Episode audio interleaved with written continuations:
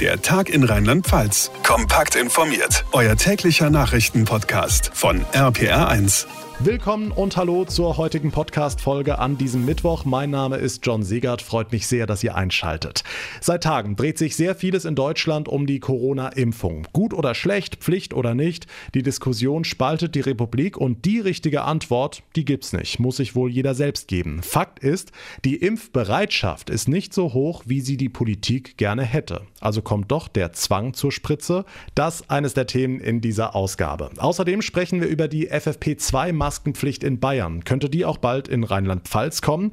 Wir haben einen Erzieher aus Lahnstein im Interview, der sich, wie viele seiner Kolleginnen und Kollegen, im Stich gelassen fühlt. Regelbetrieb bei uns in den Kitas, während die Schulen auf Fernunterricht ausweichen können. Und wir fassen euch mal zusammen, welche Bußgelder jetzt im Winter im Straßenverkehr fällig werden können, wenn man sich zum Beispiel nur so ein Guckloch auf der Windschutzscheibe freikratzt. Da gibt es einige Überraschungen. Hier ist der Tag in Rheinland-Pfalz. Hallo zusammen. Es ist eine Frage, die ihr wahrscheinlich auch schon gestellt bekommen habt. Sag mal, lässt du dich eigentlich gegen Corona impfen? Viele antworten darauf mit einem klaren und deutlichen Ja klar, doch diese Bereitschaft ist längst nicht bei allen so. Wie kann man also mehr Menschen von der Impfung überzeugen? Vielleicht doch mit einer Impfpflicht für gewisse Berufe, wie sie unter anderem Markus Söder vorschwebt? RPA1-Reporter Jan Felix Kraus, Gesundheitsminister Spahn sagt ja weiterhin, die Impfung soll für alle freiwillig bleiben. Genau, es werde keine Verpflichtung zur Impfung geben, betonte Spahn heute in einem Interview, auch nicht für Pflegekräfte. Das hatte Markus Söder ja gestern vorgeschlagen, weil die Impfbereitschaft des Pflegepersonals allgemein recht niedrig sei. Spahn will stattdessen auf Aufklärung setzen und das Vertrauen der Bevölkerung gewinnen. Im Bundestag hat er heute sogar Fehler bei der Impfkampagne eingeräumt. Hätte manches schneller gehen können? Hätten manche Abläufe zwischen EU, Bund und Ländern besser funktionieren können? Mit Sicherheit ja. Natürlich ruckelt es bei der größten Impfkampagne der Geschichte. Wir lernen aus den Erfahrungen und wir machen besser, was wir besser machen können. Die Corona-Impfung bringe Licht am Ende des Tunnels, so Spahn. Mittlerweile seien schon 750.000 Deutsche geimpft und durch die weiteren Impfangebote von Moderna und bald auch AstraZeneca könne in den Impfzentren weiter hochgefahren werden. Okay, lass uns auf die heutigen Infektionszahlen in Rheinland-Pfalz gucken. Wie sehen die aus? Also in den vergangenen 24 Stunden wurden dem Mainzer Gesundheitsministerium 735 Neuinfektionen und 49 Todesfälle gemeldet. Die Zahlen bewegen sich also auf dem Niveau der vergangenen Tage, aber die Inzidenzen in vielen Kommunen sind runtergegangen. Beispiel der Kreis Bad Kreuznach und die Stadt Ludwigshafen. Beide liegen heute wieder unter der kritischen 200er Marke und die Stadt Worms meldet heute eine Inzidenz von 296, also nicht mehr ganz so hoch wie zuletzt. Hier gilt weiter die Umkreisbeschränkung von 15 Kilometer und bislang halten halten sich die meisten auch dran. Nur wie wird das überhaupt kontrolliert? Da machen wir als Polizei an den größeren Ein- und Ausfallstraßen, werden wir Kontrollstellen aufbauen und den Fließverkehr dementsprechend selektiv kontrollieren. Wenn äh, jetzt wirklich jemand festgestellt wird, machen wir als Polizei eine Identitätsfeststellung und äh, leiten das Ganze weiter an die Stadt Worms, die dann das Ganze weiter verfolgt. Polizeisprecher Matthias Bockius. Ein solcher Verstoß wird übrigens teuer. Wer erwischt wird, muss 500 Euro Strafe zahlen. Der Überblick von Jan Felix Kraus. Vielen Dank.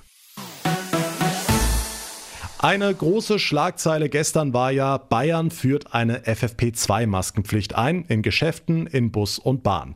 RPA1-Infochef Jens Baumgart, jetzt wissen wir ja, wenn ein Bundesland damit anfängt, dann ziehen andere bald nach. Wie sieht's aus? Kommt diese FFP2-Pflicht auch bald in Rheinland-Pfalz? Also da gibt es noch keine konkreten Pläne. Jetzt gucken wahrscheinlich alle erstmal, wie das so anläuft in Bayern. Aber langfristig halte ich das durchaus für möglich und ehrlich gesagt auch für sinnvoll. Wir haben hier im Kompass ja auch schon mal drüber gesprochen. Diese FFP2-Masken sind was ganz anderes als diese einfachen Mund-Nase-Bedeckungen, filtern mehr als 90 Prozent der Viren aus der Luft raus, schützen auch den, der sie trägt. Und da steckt natürlich auch eine Chance dahinter, dass irgendwann auch andere Geschäfte wieder aufmachen können, wenn alle Bürger eben so eine hochwirksame Maske getragen. Hm, aber die kosten natürlich auch mehr Geld. Da gibt es jetzt schon die ersten Proteste. FFP2 könne sich vielleicht nicht jeder leisten, heißt es. Ja, das stimmt. Also da wird sicherlich auch noch drüber diskutiert werden, wobei viele ältere Menschen haben ja schon kostenlos äh, Masken bekommen. Viele andere müssen sie in der Tat im Moment selbst bezahlen. Aber ich sag mal so, die sind inzwischen auch deutlich billiger geworden. Ich habe gestern Abend zufällig in einem großen bekannten Drogeriemarkt gesehen, fünf Stück für 9,99 Euro, also zwei Euro pro Stück. Ähm, ich würde das tatsächlich auch wirklich jedem empfehlen, der mit Bus und Bahn fährt, auch in Rheinland-Pfalz, auch wenn es hier noch keine Pflicht ist. Okay. Jens, FFP2-Maskenpflicht in Bayern, Corona-Leine unter anderem in Worms. Viele schärfere Maßnahmen also. Man hat den Eindruck, die Politik ist gerade so ein bisschen in Alarmstimmung. Ja, wir haben ja letzte Woche schon mal angedeutet, es hat wirklich viel mit diesen Mutationen zu tun, die jetzt eben auch in Deutschland zunehmend auftreten. Gestern ist in Baden-Württemberg zum ersten Mal die Mutation aus Südafrika aufgetreten und da weiß man eben vieles noch nicht so genau, unter anderem auch noch nicht, ob der Impfstoff wirklich gut wirkt. Also viele Fragen und deshalb auch im Moment auf allen Ebenen der Versuch, die Zahlen endlich runterzudrücken. Das gelingt noch nicht wirklich. Heute Morgen meldet das Robert Koch Institut fast 19.600 neue Fälle. Und die Zahlen aus eurem Landkreis und eurer Stadt gibt es bei uns wie immer online auf rpa1.de. Dankeschön, Jens Baumgart. Wie lange der Lockdown noch gehen wird, das ist zum jetzigen Zeitpunkt völlig offen. Immerhin haben die Schulen in Rheinland-Pfalz ein Datum vor Augen. Ab dem 25. Januar soll Wechselunterricht möglich sein, mit halben Klassen also. Für die Kitas im Land ändert sich nichts. Die sind und die bleiben im Regelbetrieb und das ist ungerecht, sagen Erzieherinnen und Erzieher. Sie fühlen sich im Stich gelassen. Schulen zu wegen Infektionsschutz, sagen sie, aber volles Risiko für uns. Dabei wäre es so einfach mit kürzeren Öffnungszeiten. Manuel Hein ist Erzieher in Lahnstein. Herr Hein, wäre das die Lösung? Genau, es müsste gekürzte Öffnungszeiten geben. Das ähm, würde den Vorteil halt einfach haben, dass man in festen Gruppen arbeiten kann. Das heißt, eine viel geringere Ansteckungsgefahr für die Fachkräfte, für die Kinder. Da die Kitas aber länger geöffnet haben, als Vollzeitkräfte arbeiten gehen, also zum Teil 40 bis 50 Stunden die Woche, ist es ja logisch, dass man zwischendurch springen muss in Früh- und Spätdiensten. Okay, jetzt sagt das Land, viele Eltern brauchen die Betreuung über die volle Zeit, deshalb Regel und kein Notbetrieb. Unterstellen Sie, dass viele die Betreuung nicht bräuchten? Ähm, man hat überall solche und solche Eltern, sowie äh, die sich daran halten und aber auch Eltern, die es einfach nutzen, weil es möglich ist und äh, die es vielleicht anders organisieren könnten. Und für Eltern ist es auch einfacher, beim Arbeitgeber zu argumentieren, wenn es einen Notbetrieb gibt, zu sagen, da ist nur ein Notbetrieb. Das ist den Eltern jetzt nicht möglich, wenn man sagt, ja, die Kita ist offen bei dringendem Bedarf. Da wird jeder Chef ja auch sagen, ja, dann schicken Sie Ihre Kinder gefälligst dahin. Okay, wie ist das denn mit den Tests? Die waren ja versprochen. Ja, das gab es jetzt das zweite Mal seit Beginn der Pandemie. Das ist ja jetzt auch schon. Ähm, seit ja, März ungefähr letzten Jahres durften wir uns jetzt zweimal, also jetzt Anfang des Jahres und irgendwann im Mitte letzten Jahres war das testen lassen. Das habe ich natürlich äh, dankend wahrgenommen. Gerade heute war ich beim Schnelltest und bin äh, zum Glück negativ getestet worden. Na immerhin. Vielen Dank, Manuel Hein, Erzieher in einer Kita in Lahnstein. Er sagt, wir müssen dringend die Öffnungszeiten kürzen und feste Gruppen einrichten. Mit seiner Petition hat er über 13.000 Unterschriften eingesammelt. Reaktionen aus der Politik gibt's bislang noch nicht. Wer sein Geld damit verdient, die Freizeit anderer zu gestalten, der hat es derzeit schwer, weil das allermeiste davon Corona-bedingt geschlossen ist und das schon seit Anfang November. Schlimm genug und für eine Branche könnte es noch schlimmer kommen. Viele Spielhallenbetreiber bangen um ihre Existenz wegen eines neuen Gesetzes. Ab dem Sommer soll für Spielhallen gelten mindestens 500 Meter Abstand zu Schulen und Kindergärten. Das ist auch in Rheinland-Pfalz nicht unumstritten.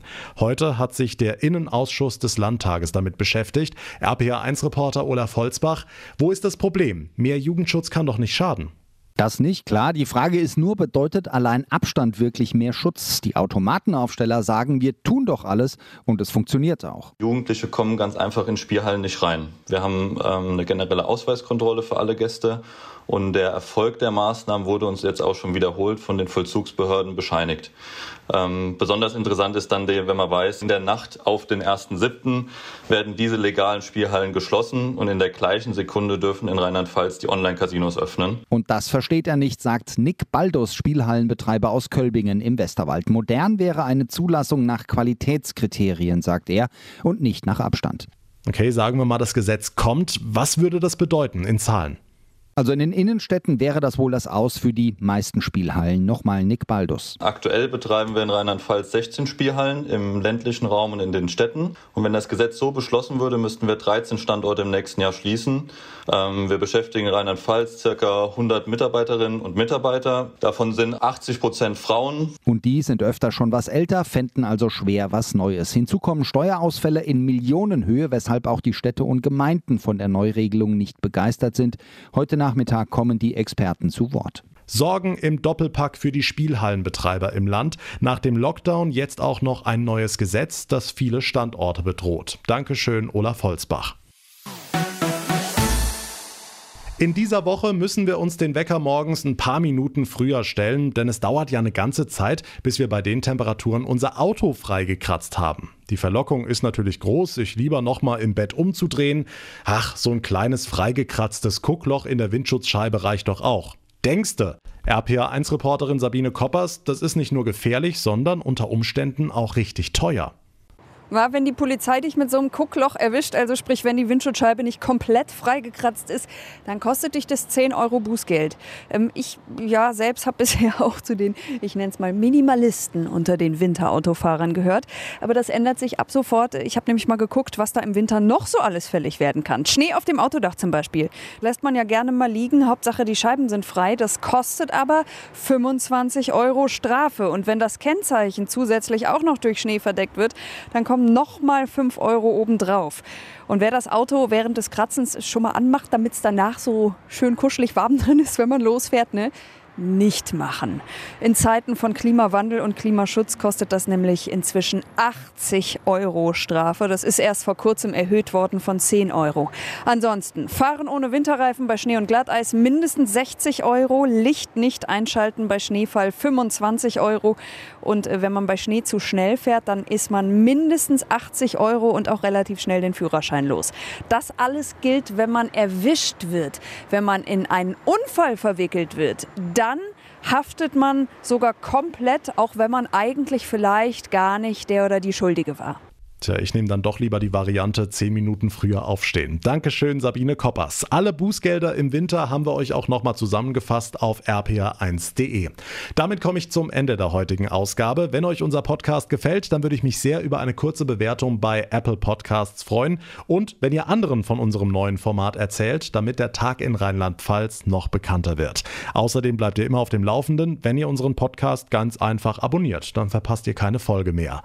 Mein Name ist John Segert. Ich bedanke mich ganz herzlich fürs Einschalten. Wir hören uns dann in der nächsten Folge morgen wieder. Bis dahin eine gute Zeit und vor allem bleibt gesund. Der Tag in Rheinland-Pfalz, auch als Podcast und auf rpr1.de. Jetzt abonnieren.